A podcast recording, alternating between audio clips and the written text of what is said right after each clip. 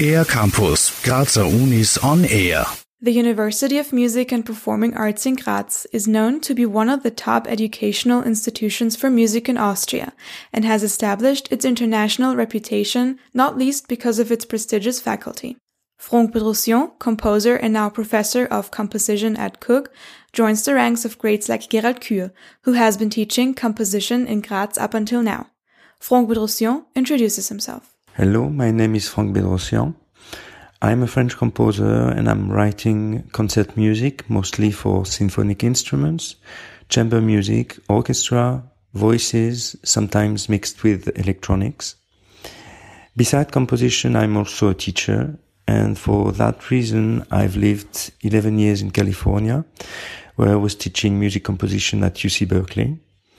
And last year, I came back to Europe and became a composition professor at Kunstuniversität Graz. Franck Bedrossian has first been in Graz when he was invited by KUG to give masterclasses and to present his music with a conference and a portrait concert with the Schallfeld Ensemble in 2014.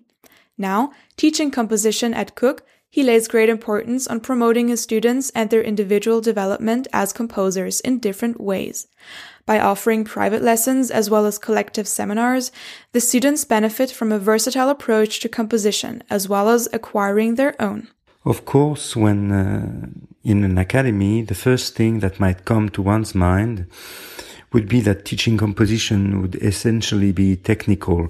But uh, actually reducing teaching composition to technical advice would be uh, wrong. There is another uh, dimension that the student should acquire, which is to be able to be autonomous in their reflection towards music and to be able to think independently and analytically. And also, uh, a professor is supposed to be helping developing uh, the musical intuitions and thoughts in of uh, the students in that regard. Being a composer, Franck Bedrossian is obviously mainly focused on composing and creating music and teaching his students to do the same. However, he is also very aware of the indispensable presence of an audience and how music is perceived.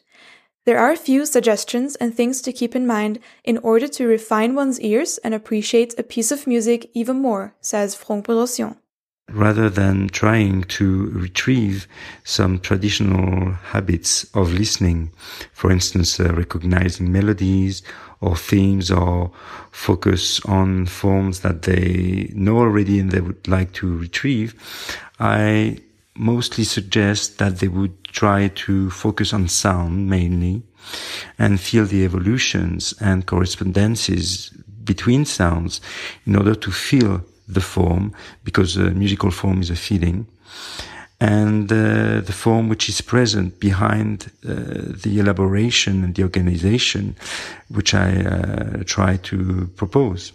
Together with the study program Practice in Contemporary Music and the Department of Electronic Music and Acoustics, students are offered many possibilities to experiment and discover who they are as composers. Franck Bedrossian is looking forward to his time at KUG and to being part of the faculty. For Air Campus of the Graz Universities, Christina Wagner. Mehr über die Grazer Universitäten auf aircampus-graz.at